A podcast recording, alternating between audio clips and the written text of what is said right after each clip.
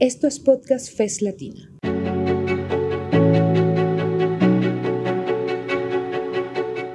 Son más de 20 series en más de 10 países de América Latina y el Caribe. Medio ambiente, género, sindicalismo, actualidad, democracia, justicia.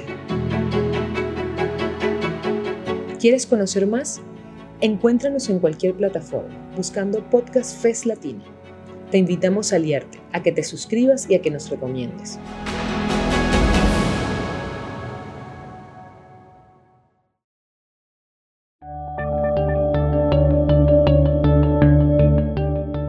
Podcast FES Venezuela, Sonidos para la Transformación.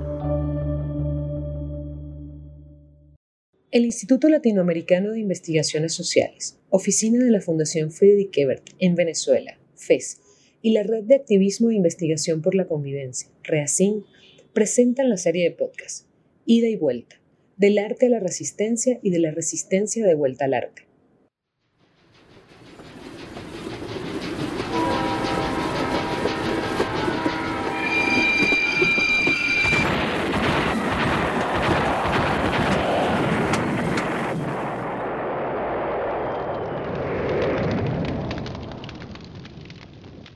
Steven Spielberg ha contado que la primera película que vio de niño, The Greatest Show on Earth, tenía una escena de un choque de trenes que le impresionó. Tanto que le pidió al papá que le regalase un tren eléctrico. Por un tiempo se obsesionó con coleccionar trenes eléctricos y ponerlos a chocar entre ellos. Como el papá era ingeniero eléctrico, solía reparar los trenes dañados. Inevitablemente, el pequeño Steven volvía a hacerlos chocar y los volvía a estropear. Entonces el papá le advirtió que si volvía a hacerlo, ya no lo repararía ni compraría más. Spielberg se había obsesionado con la imagen del choque que repetía una y otra vez en sus juegos. Había descubierto una oscura obsesión y ahora estaba en un dilema. Para resolverlo, acudió a una cámara de video casera y filmó el accidente. Así podría volver a ver el choque de trenes una y otra vez en sustitución de la escena de juego. Lo que logró fue la representación, a través de un video, de una representación de su juego de trenes en torno a otra representación en la gran pantalla sobre un evento traumático. De ese pequeño juego infantil nació una de las carreras de dirección de cine más exitosas de la historia.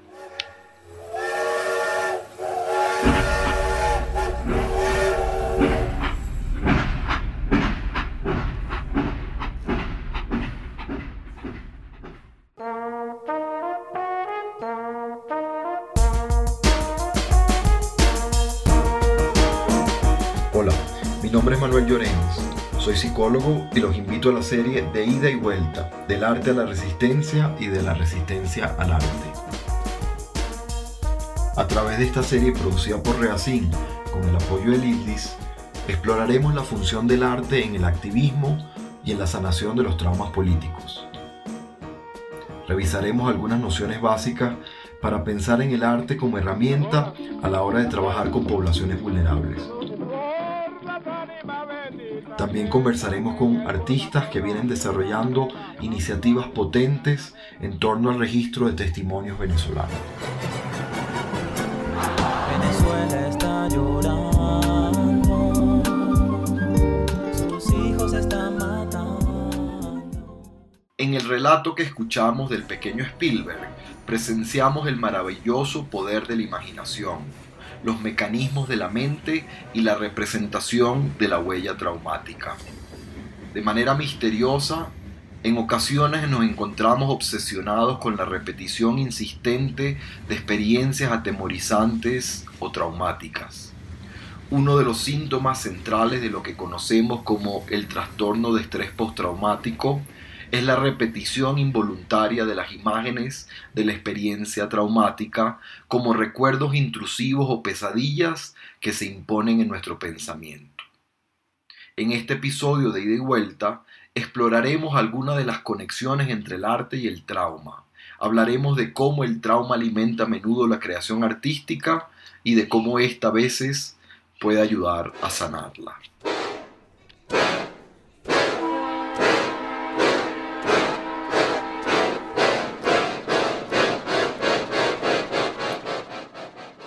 Negra leche del alba te bebemos, de noche te bebemos al mediodía y la mañana y al atardecer, bebemos y bebemos.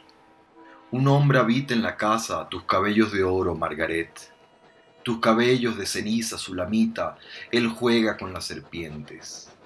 Grita, sonad más dulcemente la muerte, la muerte es un maestro venido de Alemania.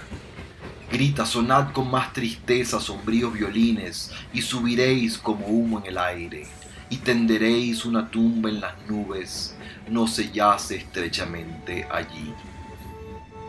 Fuga de la muerte, Paul Celan.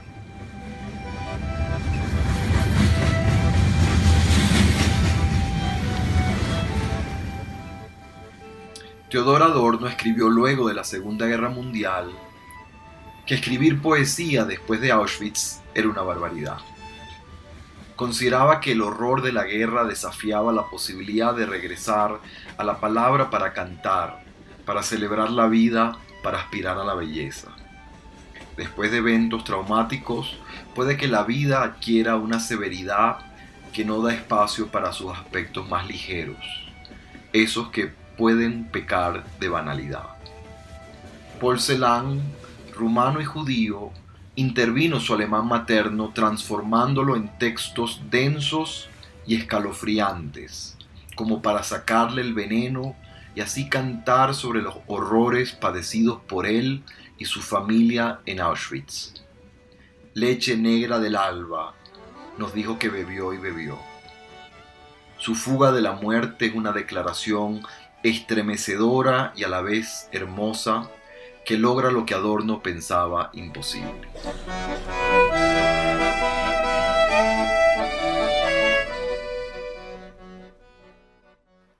En 1986, el psicólogo James Pennebaker le pidió a sus estudiantes que recordaran una experiencia especialmente traumática de sus vidas. Luego dividió al grupo en tres y le pidió al primer grupo que escribiera durante 15 minutos sobre alguna experiencia de ese día. Al segundo grupo que escribiera sobre la experiencia traumática y al tercer grupo que describiera esa experiencia traumática además de los sentimientos asociados a esos recuerdos. Ese mismo ejercicio lo hicieron los cuatro días siguientes. En paralelo, midió el número de veces que los estudiantes habían ido al médico los meses antes del experimento y luego los meses después del mismo. Sorpresivamente, Pennebaker encontró que quienes abordaron su experiencia traumática disminuyeron de manera significativa sus visitas al médico, especialmente si escribieron sobre el trauma junto a las emociones evocadas. El experimento condujo a Pennebaker a un proyecto de investigación en que comenzó a repetir el ejercicio, midiendo esta vez las respuestas fisiológicas de los sujetos. Los estudios han demostrado que quienes escriben sobre la experiencia traumática sufren incrementos de las cifras en presión arterial, frecuencia cardíaca y otras reacciones autonómicas del cuerpo. Al terminar de escribir, sin embargo, tienen bajas significativas en estos aspectos, así como un aumento de sus funciones inmunológicas. Actualmente está establecido de manera confiable que escribir sobre las experiencias traumáticas y las emociones asociadas ayuda a procesar sus secuelas.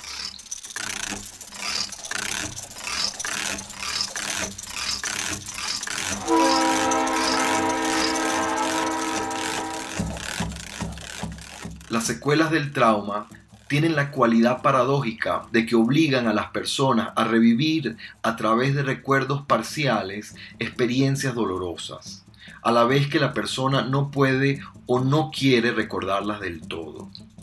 Los síntomas de reexperimentación van de la mano con los de amnesia disociativa y evitación. Así como la persona sufre la imposición dolorosa del recuerdo del trauma, también olvida algunos aspectos o pierde conexión con las emociones asociadas, mostrándose como sin afecto. La expresión artística es vehículo para regresar a las experiencias traumáticas, a menudo difíciles de expresar en palabras, para poder retomar los recuerdos y elaborarlos.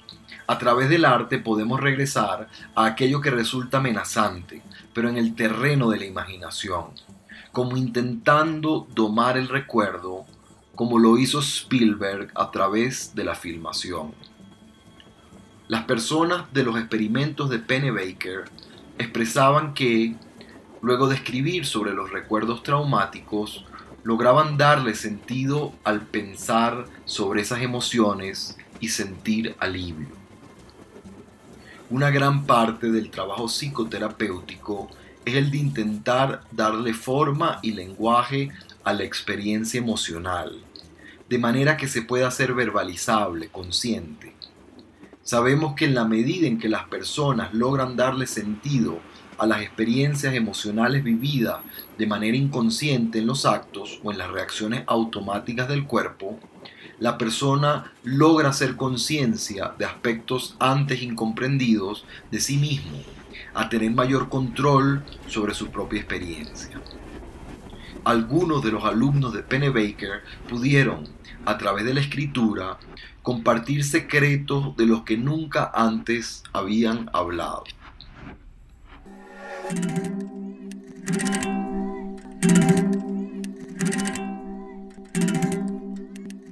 El poeta es un fingidor.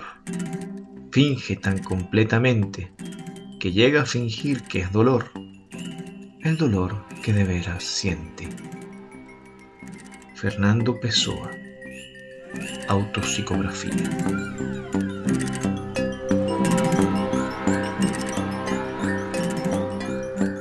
El arte ayuda a construir lo que el psicoanalista inglés Donald Winnicott denominó un espacio transicional, es decir, un espacio psicológico que permite la paradoja de que algo es y no es real al mismo tiempo, como lo que representa el oso de peluche para el bebé. El muñeco es a la vez un objeto de fantasía, un juego no tan importante, y al mismo tiempo un objeto real de suma importancia y valor. El muñeco representa a los cuidadores cuando no están presentes y ofrece seguridad. Es un espacio de juego y realidad al mismo tiempo. El arte permite esa paradoja de que algo es fantástico y muy real a la vez. La belleza y lo lúdico de la obra de arte nos permiten retomar aquello que otrora era demasiado doloroso para contemplar. Así, el Guernica de Picasso como la poesía de Celan nos emocionan por lo cruento y hermoso de su representación a través del mecanismo que Freud denominó la sublimación.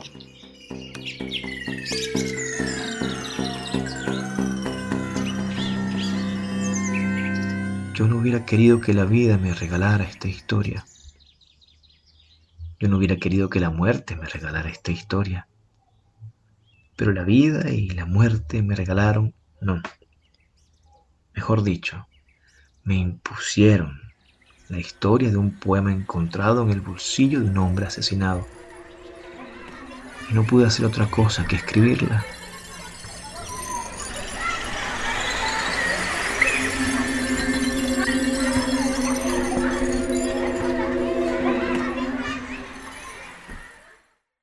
En su libro Traiciones de la Memoria, Héctor Abad Faciolince relata la búsqueda que emprendió para ubicar la autoría de un poema que su padre llevaba en el bolsillo del saco cuando los sicarios lo asesinaron en las calles de Medellín por representar una voz resonante a favor de los derechos de los más necesitados.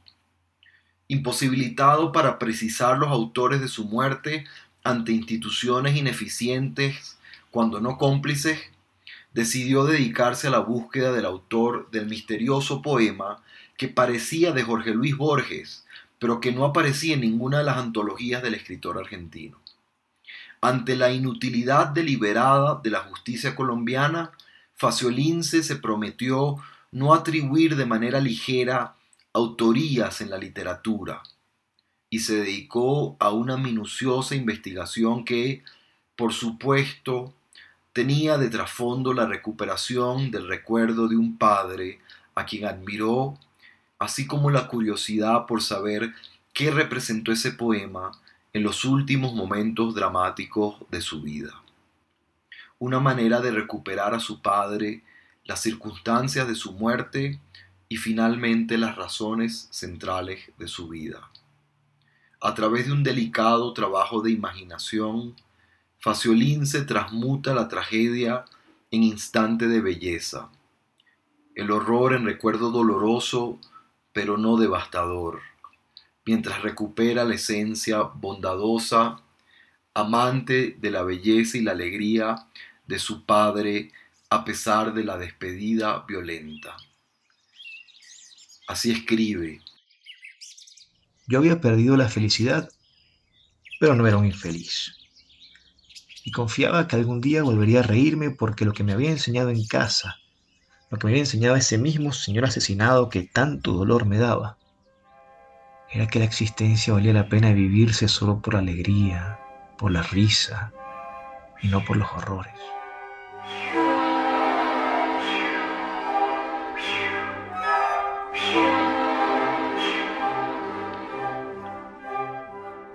En el episodio de esta serie que conversamos con Ryan Reboredo sobre su trabajo de creación musical colectiva, nos habló de la función ritual que tiene la música y su posibilidad de generar una conexión emocional más allá de las palabras. Van der Kolk, un psiquiatra especialista en trauma, explica que cuando las experiencias son emocionalmente devastadoras, las personas experimentan reacciones de shock, de desconexión, de anestesia, de confusión. La reacción sentida en el cuerpo es tan abrumadora que la mente no logra procesarla, darle sentido, significado o lenguaje. El trabajo con la música, el teatro o el ejercicio físico buscan reconectar con la experiencia emocional visceral para al volverla a evocar se pueda volver a pensar, darle sentido y así avanzar el proceso de sanación. La música remueve emociones y además puede ofrecer alivio.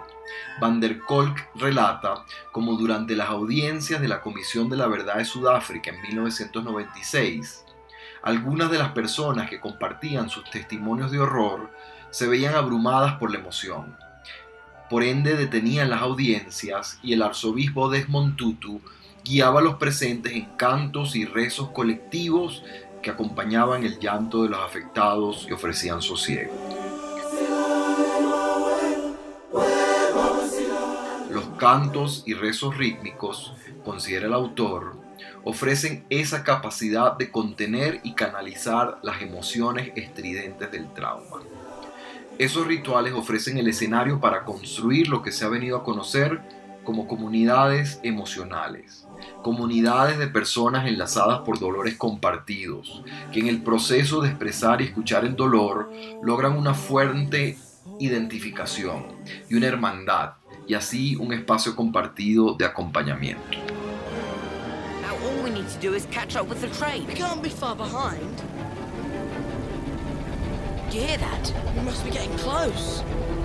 all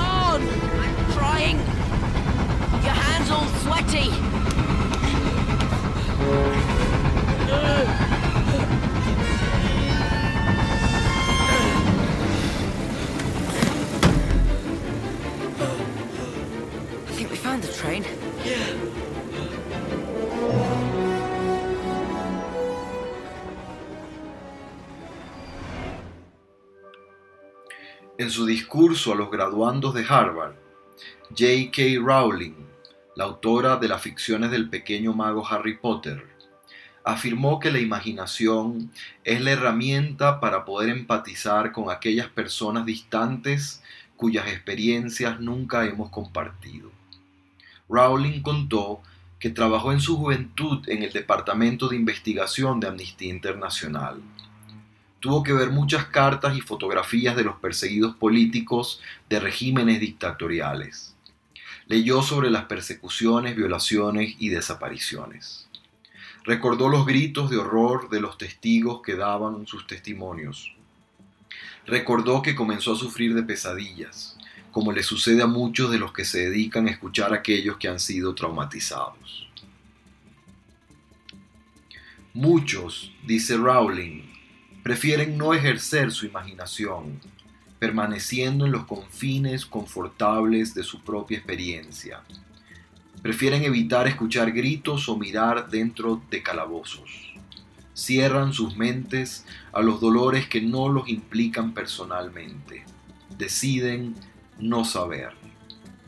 Podría envidiar a los que escogen hacer eso, pero creo que ellos no necesariamente tienen menos pesadillas que yo.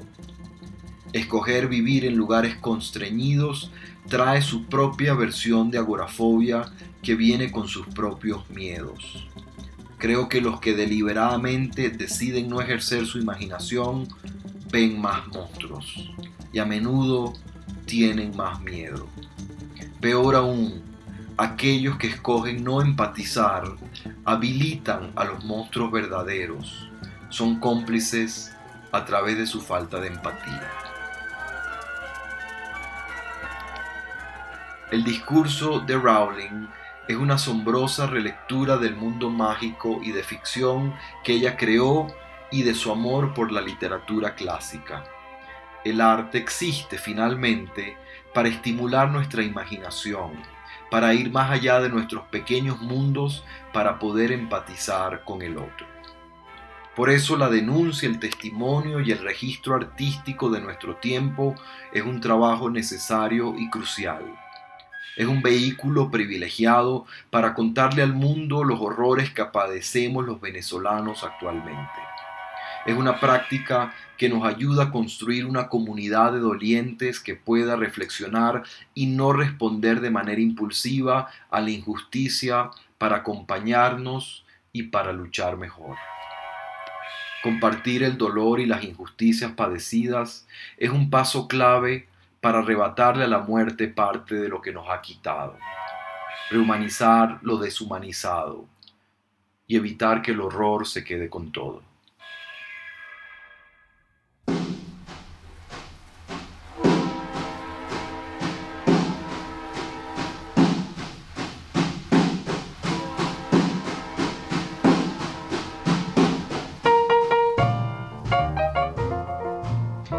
Esto fue de ida y vuelta, del arte a la resistencia y de la resistencia al arte. Les habló Manuel Llorens, psicólogo y miembro de la Red de Activismo e Investigación por la Convivencia, organización que produce esta serie con el apoyo de FES Venezuela. En la producción estuvo Eduardo Burger y en la musicalización Ryan Reboredo. Gracias de nuevo por acompañarnos.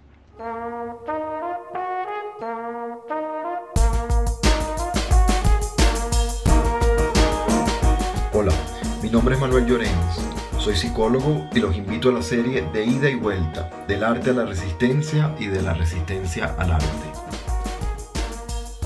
A través de esta serie producida por Reacin, con el apoyo del ILDIS, exploraremos la función del arte en el activismo y en la sanación de los traumas políticos.